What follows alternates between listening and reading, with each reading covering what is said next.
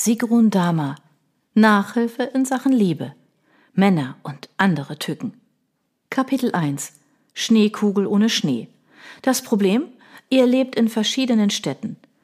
Don't jammern. Fernbeziehungen sind trendy und sexy. Du? Freu dich. Bei getrennt lebenden Paaren nutzt sich die Liebe nicht so schnell ab. Vermutlich befeuert die Distanz sogar die Erotik zwischen euch. Mehr dazu im ultimativen Beziehungsguide So optimierst du dein Liebesleben. 17,50 Euro. Freitagabend. Und schon flog Philipps Seidenhängerchen, das er in seiner Berliner Lieblingsboutique für mich erstanden hatte, in den Schrank zurück. Püppchen? War ich ein Püppchen? Nein, mit 39 Jahren fühlte ich mich zu alt für diese sauteuren Flatterfetzen. Vor allem im Winter und erst recht bei der so unvorteilhaft blass machenden LED-Weihnachtsbeleuchtung, mit der offenbar sämtliche Restaurantbesitzer Bochums neuerdings ihre Innenräume ausgestattet hatten. Aber das steife, langärmelige Etui-Kleid, das ich mir stattdessen vor die Brust hielt, konnte mich auch nicht so recht überzeugen. Meine Stirn legte sich beim Anblick meines Spiegelbildes in Falten. In diesem Outfit käme ich ähnlich charmant rüber wie Frau Merkel bei einer Gedenkminute im Bundestag. Unzufrieden klemmte ich mir eine meiner widerspenstigen Haarsträhnen hinter das Ohr. Also ein wenig frecher dürfte das Outfit für unser romantisches Abendessen schon sein. Als wir uns kennengelernt hatten, hatte Philipp mein Aussehen immerhin einmal mit dem der jungen Juliette Binoche verglichen. Sehr schmeichelhaft, zumal er dabei diskret über meine Riesennase hinweggesehen hatte.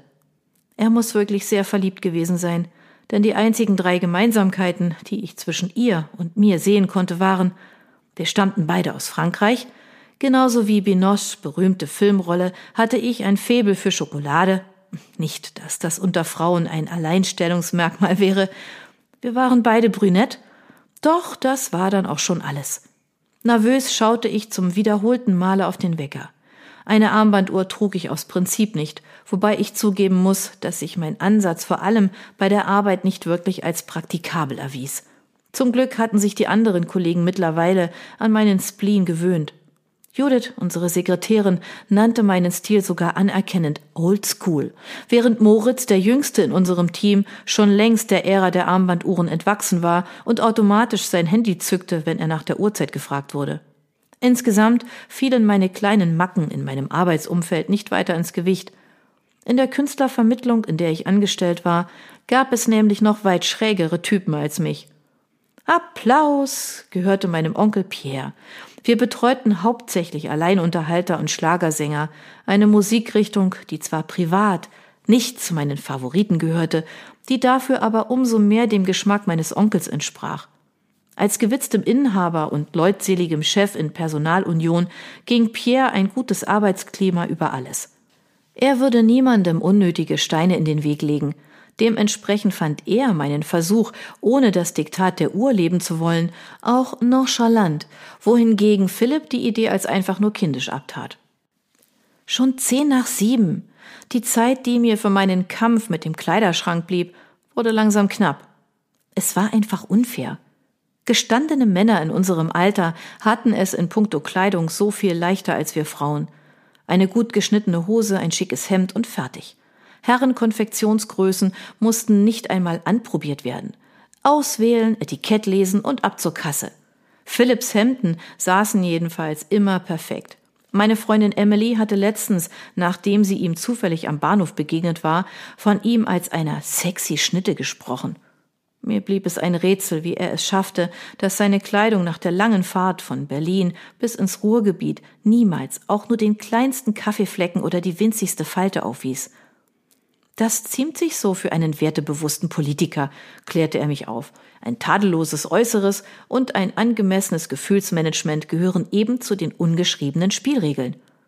Seine Einstellung trug nicht gerade dazu bei, dass ich mich bei meiner Kleidungswahl entspannte. Unmotiviert probierte ich eine beige Hose an. Nude Look, total in, topmodern. Aber dazu passte nur die knallrote Bluse hinten links und die war ein echtes No-Go für Philipp, wenigstens in der Öffentlichkeit.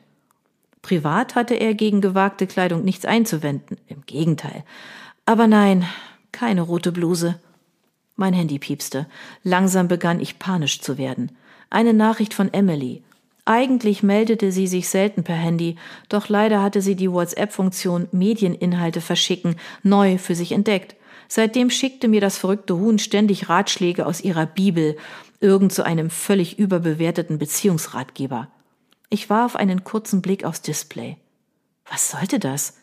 Die Gute sollte mich mal lieber mit passenden Klamottentipps versorgen, denn ich begann langsam zu verzweifeln. Es war wie verhext, als hätte sich die gesamte Modewelt gegen mich verschworen. Warum konnte ich mich ausgerechnet heute nicht entscheiden? Seit Philipp sein Kommen angekündigt hatte, wurde ich das Gefühl nicht los, dass er mir endlich ganz offiziell einen Antrag machen wollte. Schließlich waren wir schon gut zwei Jahre zusammen. Kennengelernt hatten wir uns damals auf einem Straßenfest. Ich betreute dort zwei unserer Künstler namens das Malle-Duo.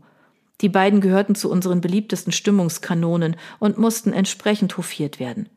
Philipp hatte nach der Schließung der Opelwerke beruflich in Bochum zu tun.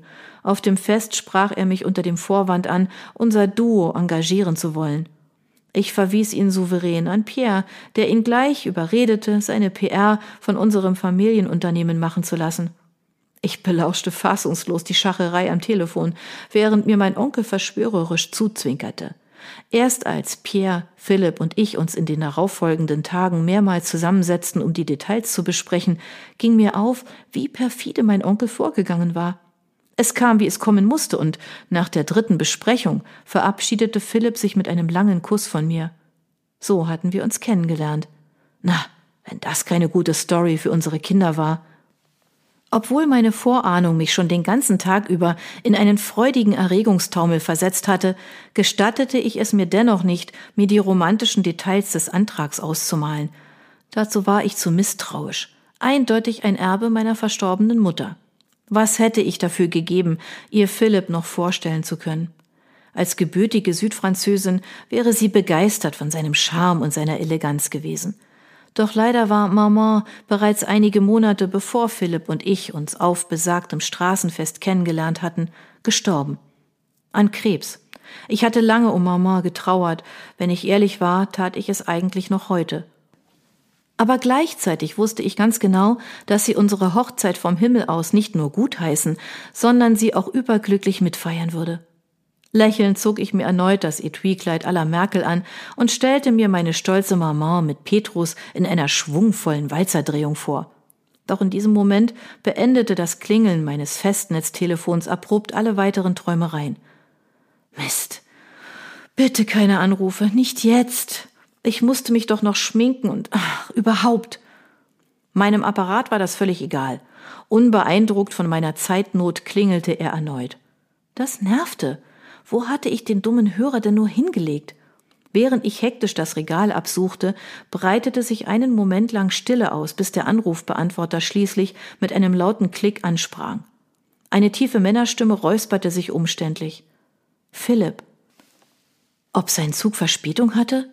Jetzt sah ich, dass der Hörer unter dem Stuhl lag. Ich war kurz davor, ihn aufzuheben und dran zu gehen, als mich Philipps seltsam belegter Tonfall davon abhielt. Ähm, tut mir leid, Beatrice, wenn du schon zu unserem Treffen unterwegs sein solltest. Ähm, was ich. Komisch. Mein eloquenter Geliebter miet normalerweise ein ähm ebenso konsequent wie ein Veganer das Steakhouse. Also, was ich dir sagen wollte, so leid es mir auch tut, aber aus unserer Verabredung wird nichts. Wie um die abgehackte Sprechweise vom Anfang des Telefonats wettzumachen, sprach Philipp jetzt so schnell, dass die Silben Purzelbäume zu schlagen drohten. Du hast das sicherlich schon selbst bemerkt. Das mit uns passt nicht. Bochum und Berlin, das konnte auf lange Sicht nicht gut gehen. Schon gar nicht mit meinen Verpflichtungen. Ich habe einfach keine Zeit für dich. Weder jetzt noch in Zukunft. Tut mir leid. Du musst mich übrigens auch nicht zurückrufen. Bin die nächsten drei Wochen nicht in Berlin, nur im Umland. Wahlkampf, du weißt schon. Also, noch alles Gute für dein weiteres Leben. Vielleicht ein durchdringender Piepton erklang. Philipps Sprechzeit war abgelaufen.